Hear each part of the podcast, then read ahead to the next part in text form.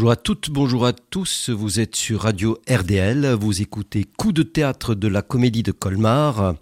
Bonjour Christine. Bonjour Francis. bonjour Francis à la régie. Alors euh, ce matin, Christine, euh, nous parlons de Jellyfish ou nos mondes mouvants. Hein, un spectacle qui euh, nous arrive dans la semaine, je crois, du, oui, du 14 octobre. En fait, il y aura qu'une seule représentation de Jellyfish ou nos mondes mouvants pour le tout public. Le vendredi, donc 14 octobre à 19h.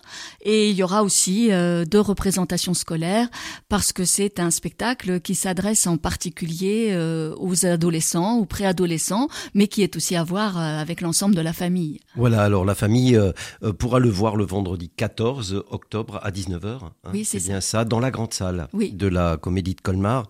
Alors c'est un spectacle euh, qui tourne déjà, qui euh, a eu un certain succès, même un succès certain, puisqu'il a eu le prix lauréat Arsena en 2020.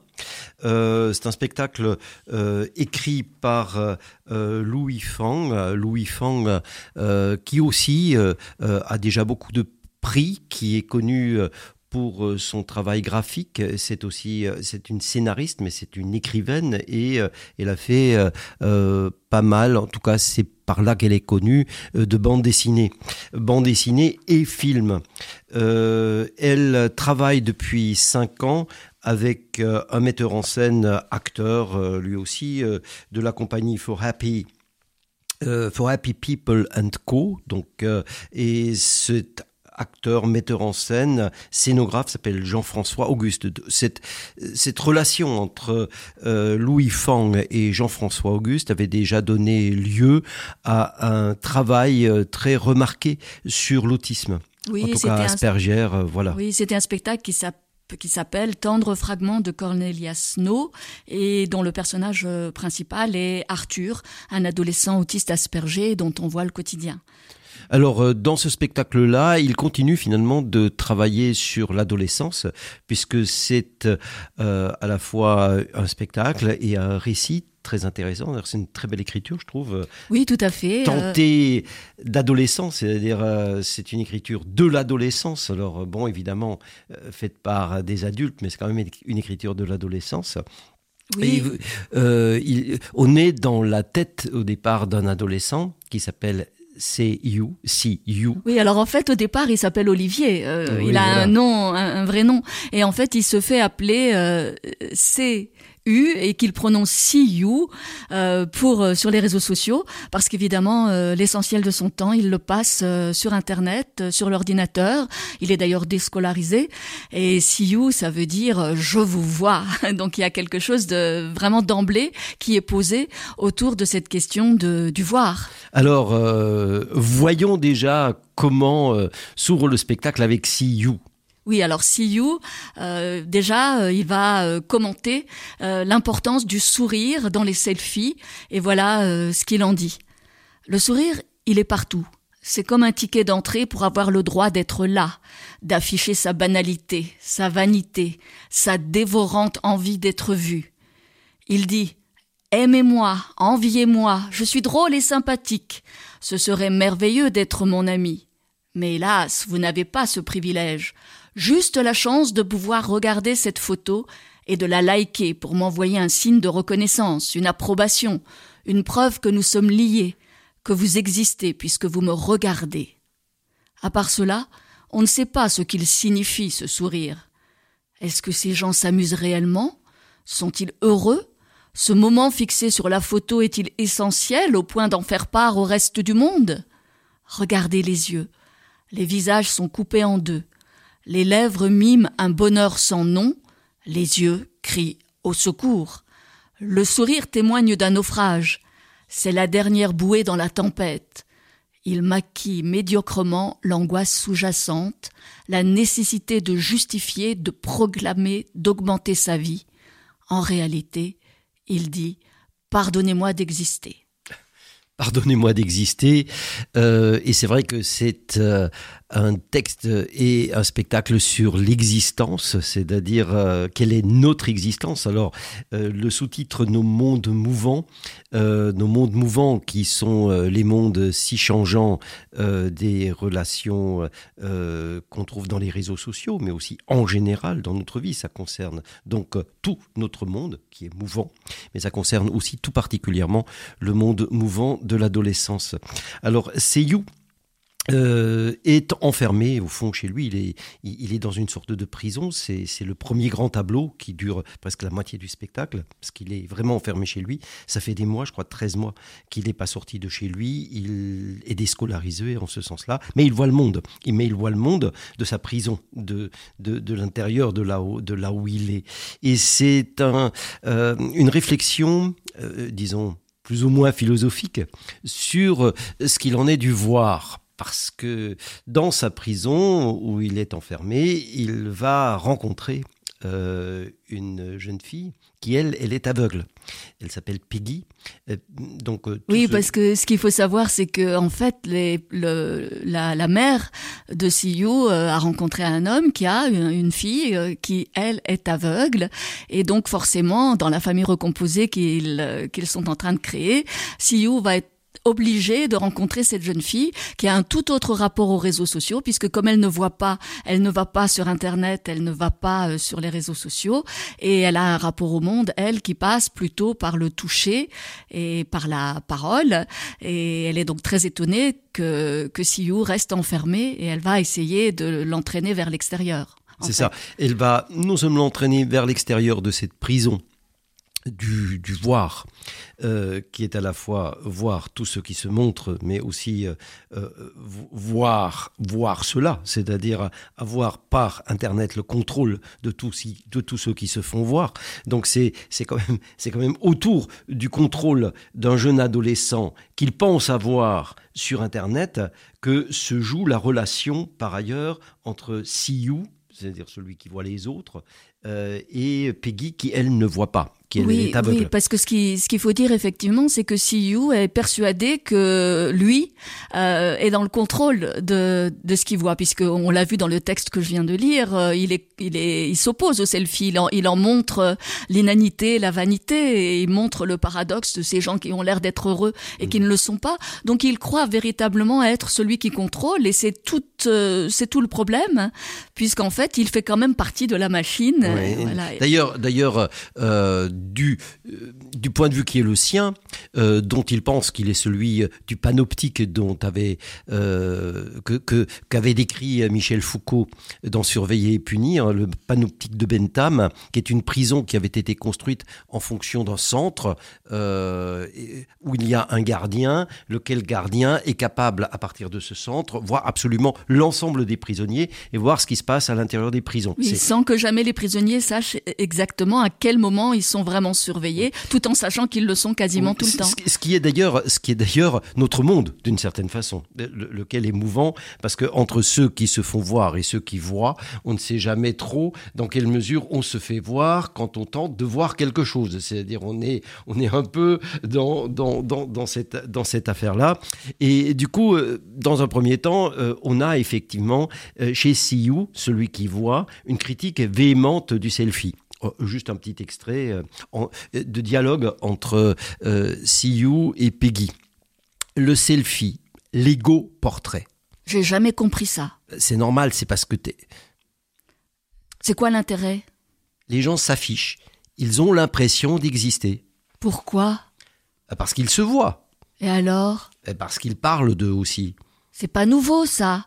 Les confessions de Jean-Jacques Rousseau, c'est un selfie de 900 pages. Moi, moi, moi. Et il y a un paquet de peintres qui se sont fait le portrait. Comme l'autre, là, avec l'oreille coupée. Van Gogh et aussi Rembrandt, Frida Kahlo, Gauguin, Cindy Sherman et plein d'autres. Mais là, avec eux, on parle d'art, d'un processus long. C'est une interprétation, un questionnement qui fait œuvre. Le selfie du 21e siècle est un instantané, pim, il est là, témoin d'un présent déjà évaporé. C'est peut-être sentimental. Les gens ont envie de se photographier pour garder un souvenir d'eux à certains moments. Mais qu'est-ce qui est le plus important? Le souvenir ou eux? Les deux, je suppose. Faire une photo, euh, c'est déjà dire je. je vois ceci. Alors faire un selfie, c'est une tautologie. On dit deux fois je. Je montre que je vois ceci. Mais du coup, euh, je, je vois pas vraiment ceci, puisque je est occupé à se regarder, ça s'annule. L'ego portrait annule le souvenir. Alors, vous voyez que Siou euh, ne va pas à l'école, mais euh, il ne manque pas d'à propos. Oui, il ne manque pas de culture. il ne manque vraiment pas de culture, vu ce qu'il charrie euh, dans, dans, dans, ce petit extrait, et qui, qui, se joue. Et d'ailleurs, ça c'est vraiment très intéressant quand même dans, dans ce spectacle, mais c'est aussi l'écriture de Louis, de, de, de, Louis, de Louis Fang, qui, est, qui est assez remarquable, parce que c'est une écriture fine, euh, ciselé euh, autour là de cette question du voir être vu, qui est quand même une, très très grande question, je, je crois, de, oui, notre, et puis, et qui reprend, notre époque. Enfin, et qui reprend la question aussi euh, au niveau artistique, comme on le voit là avec la question de l'autobiographie, de l'autofiction, sachant que les adolescents sont quand même aussi une catégorie de gens qui écrivent sur eux-mêmes, hein, comme on le voit d'ailleurs. C'est-à-dire il y a bien sûr la photographie, les selfies, mais beaucoup tiennent un journal et, et, et s'auto-interrogent parce que c'est justement un âge des questions, un âge où jouer est un autre et que l'écriture, quand ils y ont accès, euh, peut aussi devenir une façon de se représenter, de s'explorer. Et sur ce plan, euh, le spectacle peut donner des idées d'ailleurs positives. alors, au-delà de, de, cette réflexion philosophique qui est, qui est une, une, grande affaire de toute la philosophie, qui, qui est celle de la vision, euh, c'est, je dirais, c'est une réflexion sur l'adolescence, c'est-à-dire sur ce moment mouvant précisément entre euh, l'enfance et l'âge adulte, c'est-à-dire on est un peu entre les deux, et le spectacle a l'avantage, euh, je dirais, de circuler précisément entre ces deux euh, âges ce que dit à l'instant euh, Siou est, de l'ordre de l'adulte, d'une manière ou d'une autre. C'est ce que peut dire l'adulte, c'est ce que le parent euh, dirait euh, à son gamin qui est coincé, prisonnier euh, de son ordinateur et des réseaux sociaux. il le dit, Siou, il, il est donc dans la position... Mais parce qu'il a quand même un certain recul et je pense aussi que ça peut être intéressant d'être confronté à un adolescent, certes prisonnier des réseaux sociaux et se pensant en posture de contrôle, mais qui a utilisé aussi les réseaux sociaux pour acquérir une culture. C'est intéressant. D'une certaine façon, oui, mais en même temps, il est dans l'enfance. Il est dans cette enfance d'être complètement fasciné par tout ce qu'il voit. Parce que je vous vois, c'est aussi un voyeur. C'est d'ailleurs ce que, ce que euh, Peggy va lui, va lui montrer. Et dans cette relation euh, où euh, finalement il est à la fois un enfant qui est fasciné par tout ce qu'il voit, mais le monde passe à ce moment-là uniquement par l'écran. Et... elle va lui montrer qu'il y a d'autres sens pour explorer le monde et que sa vision, en fait, est une vision euh, euh, complètement distanciée et, donc pas tout à fait une, une vision intéressante. Parce que ce qui est assez marquant dans, dans le texte aussi, c'est qu'il n'est pas très heureux dans cette affaire-là. Parce que nous parlions d'existence, mais pour l'instant, euh, on ne peut pas dire que Siou est content d'exister. Au contraire, il pense qu'il est une espèce de déchet, de rebut de l'existence d'ailleurs. Oui, puis il a une vision très pessimiste du monde en fait. Complètement pessimiste, c'est-à-dire au fond ce qu'il voit c'est du déchet globalement. D'ailleurs la deuxième partie euh, du spectacle, lorsque euh, Peggy commence à, à amener ou à l'extérieur, est un extérieur de déchets d'une manière ou d'une autre, puisque il va se trouver euh, à, la, à, la sortie de, d'immeubles, à côté de l'autoroute. Ils habitent dans une périphérie urbaine, pas très reluisante au départ, et il va falloir que Peggy l'entraîne plus loin, au contact, loin à ce moment-là. Mais pour l'instant, pour l'instant, on est dans un monde du déchet et Sioux ne se sent pas bien. Euh, d'où, d'où un moment d'ailleurs, euh, quelque chose comme un creep, un creep, c'est-à-dire Sioux se prend pour un creep et puis il, il en appelle, il, il, sait que euh, Peggy est peut-être euh, un ange qui va le sortir de là. D'où euh, la référence qu'on trouve à un moment donné à, Radiohead, que nous pouvons écouter en ce moment-là.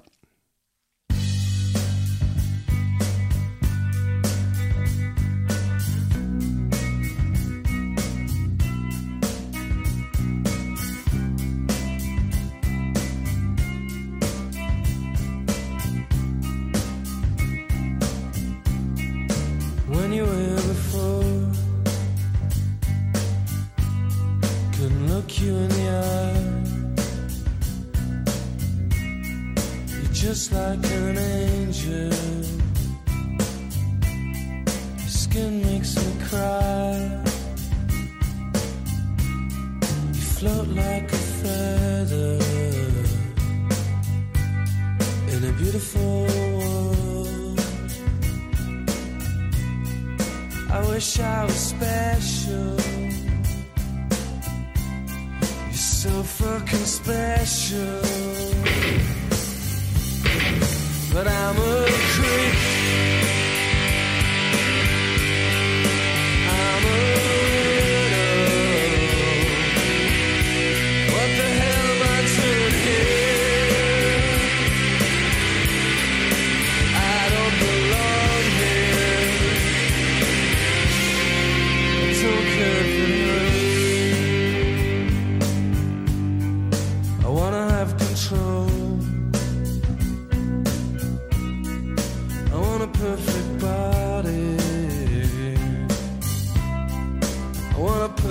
so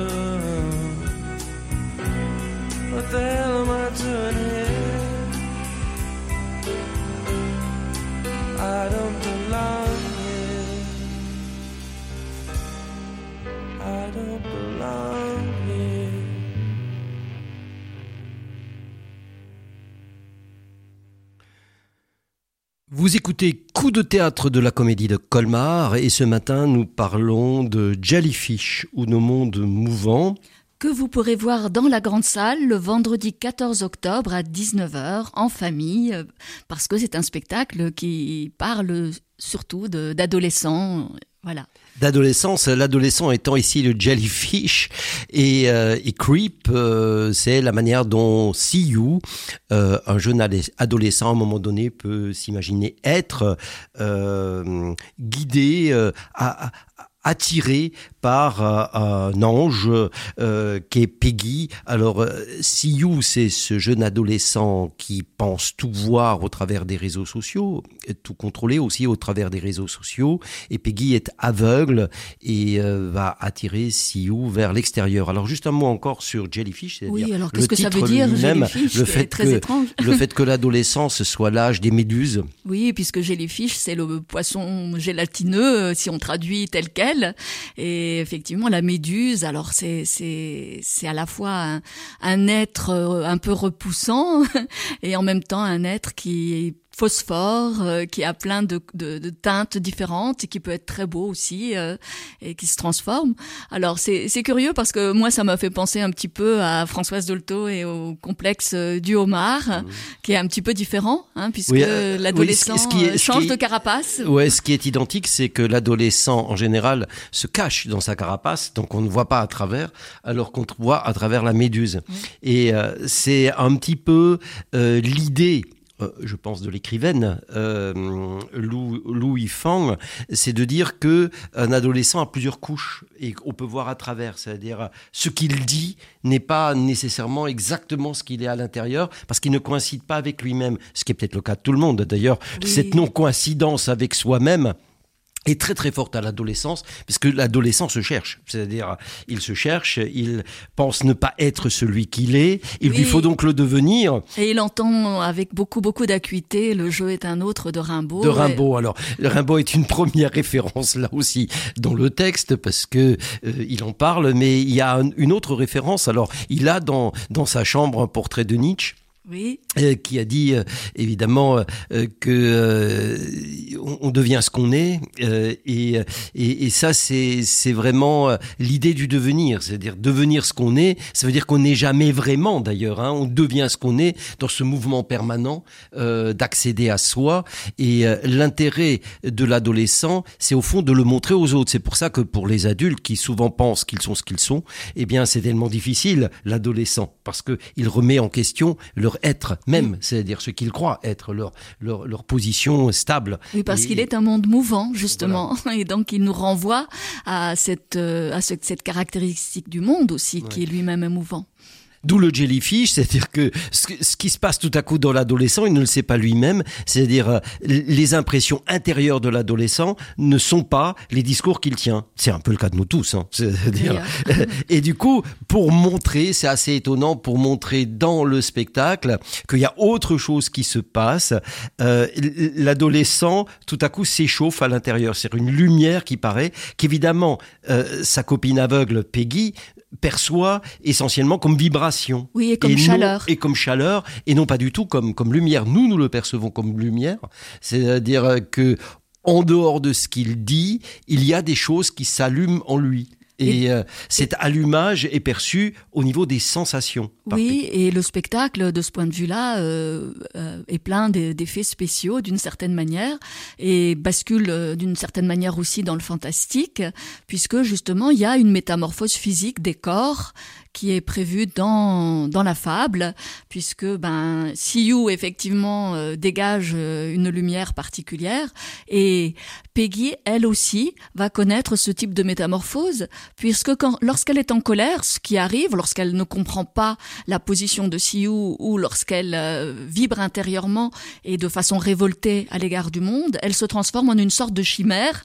Alors, je laisse bien sûr la surprise, parce que c'est l'un des charmes aussi de ce spectacle, c'est qu'avec avec les moyens du théâtre et non pas les moyens euh, de l'image vidéo par exemple, euh, il va y avoir euh, de la métamorphose au plateau et on doit beaucoup au créateur des costumes qui s'appelle Frédéric Baldo dans ce spectacle. Oui, mais il ne faut pas oublier évidemment le, travail de mise en scène de, Jean-François Auguste, bon, acteur aussi par ailleurs, particulièrement intéressant et, on, est dans, dans, la première partie, on est vraiment dans cette espèce de euh, je dirais, de l'ordinateur. On, est de, à l'intérieur de la machine. À, l'intérieur de la machine, quoi. C'est-à-dire, euh, on est à l'intérieur de la machine avec déjà des possibilités euh, qui ouvrent. Alors, ça ouvre du côté fantastique de la mythologie, des mythologies de, des adolescents d'aujourd'hui, des mangas comme. Oui, d'ailleurs, c'est vrai, la chimère, la chimère de la colère de Peggy peut faire penser à,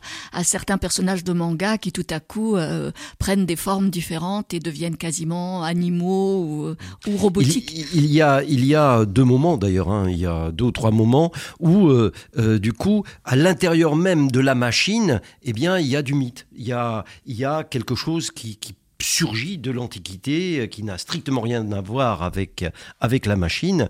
Et puis, évidemment, dans le deuxième tableau, qui est celui dont nous parlions dans la première, dans la première partie de notre, de notre entretien, c'est-à-dire euh, la ville, euh, le côté euh, déchets, euh, le mal-être global de la ville, dans cette partie-là aussi, on, on, y est tout à coup, c'est-à-dire on, on, on, sent, tout, est fait pour que tout à coup on voit l'autoroute, les voitures, les déchets, le monde la de la civilisation au milieu de la pollution, et puis un monde complètement mécanique.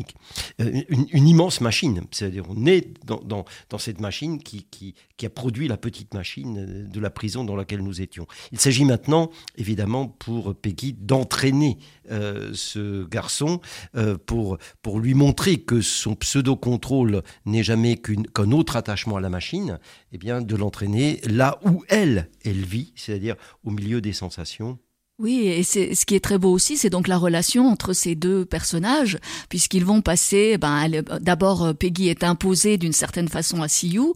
Bien sûr, il va y avoir euh, des approches, euh, des discussions. Ils vont même parler de comment ils ont perçu la naissance de l'amour entre leurs parents. C'est assez rigolo, hein, puisque par exemple, Sioux va dire que c'est parce que sa mère s'est remise au sport. Et puis ensuite, ils vont eux-mêmes, ils vont eux-mêmes, bien sûr, connaître l'éveil amoureux, l'éveil euh, du désir euh, adolescent, mais c'est au départ beaucoup leur discussion, parfois euh, difficile, mais qui va petit à petit faire qu'ils vont être indispensables l'un à l'autre et qu'elle va pouvoir l'entraîner vers l'extérieur, oui. malgré sa peur, parce qu'on découvre aussi que finalement l'enfermement dans cette prison est aussi quelque chose de, de, de l'ordre du refuge de, sécurisé. complètement sécurisant. Il s'agit de sortir de cette sécurité pour s'ouvrir à d'autres à d'autres sens que la vision. Ouais. C'est-à-dire et l'ouverture à d'autres sens que la vision, c'est d'abord l'ouverture je dirais, sensible aux odeurs. Euh, au toucher. Et ça, c'est très beau dans la dernière partie parce que cette ouverture au toucher, euh, Peggy découvre l'arbre en le touchant. Oui, parce qu'elle les... parle même de, de, de, de l'importance du braille. Elle semble même dire voilà. que tout le monde devrait euh, apprendre finalement le braille et que le braille pourrait être généralisé parce que c'est une façon de lire le monde euh, au bout de ses doigts. Et lorsqu'elle est en contact avec les arbres, elle transmet véritablement un lien avec le vivant qui est très très puissant et qui rejoint aussi des préoccupations euh, écologiques et alors que peut-être au départ on pensait que le spectacle parlait de l'adolescence mais ça ouvre à d'autres thèmes aujourd'hui. Mais c'est parce que c'est parce que notre monde tout entier est totalement submergé par la question de la vision. Et je trouve que là le, le spectacle a, a, a quelque chose de plus intéressant je dirais globalement métaphysiquement presque parce qu'il s'agit de se débarrasser jusqu'à un certain point de ce monde visionné et visionnaire et euh, en vision euh, euh, qui euh, a fait de la vue le sens presque unique oui. la vue et jusqu'à un certain point l'oreille parce que la musique joue un grand rôle ne l'oublions pas dans ce spectacle là joue un rôle un petit peu différent puisque la musique guide vers la sortie. Alors c'est une musique intéressante. Oui, euh... alors pour moi ça a été l'occasion d'ailleurs de découvrir un chanteur que je ne connaissais pas et qui s'appelle Joseph, un musicien mais chanteur, chanteur aussi, aussi, qui s'appelle Joseph Danvers et que je ne connais pas. Bien sûr c'est de la musique électro et il y a eu une rencontre entre euh, l'écrivaine euh, Lou Huifang et ce Joseph Danvers pour créer la musique en live du en direct du spectacle mais elle ne sera pas en direct, elle est enregistrée mais c'est un, une création en fait, une collaboration euh, qui doit être extrêmement fructueuse. Oui, mais elle collabore souvent avec les musiciens. D'ailleurs, il y a une collaboration en cours, je ne sais pas si elle est terminée, avec euh, avec Rodolphe Burger. Donc, euh, elle elle travaille elle travaille vraiment avec les musiciens aussi. Donc, via euh, un autre sens qu'est qu l'écoute, la capacité d'écoute aussi. Alors ça, c'est encore autre chose, parce que s'écouter, ils s'écoutent quand même. Hein, je veux dire, les deux, les, deux ados s'écoutent. S'écoutent, c'est pas toujours le cas.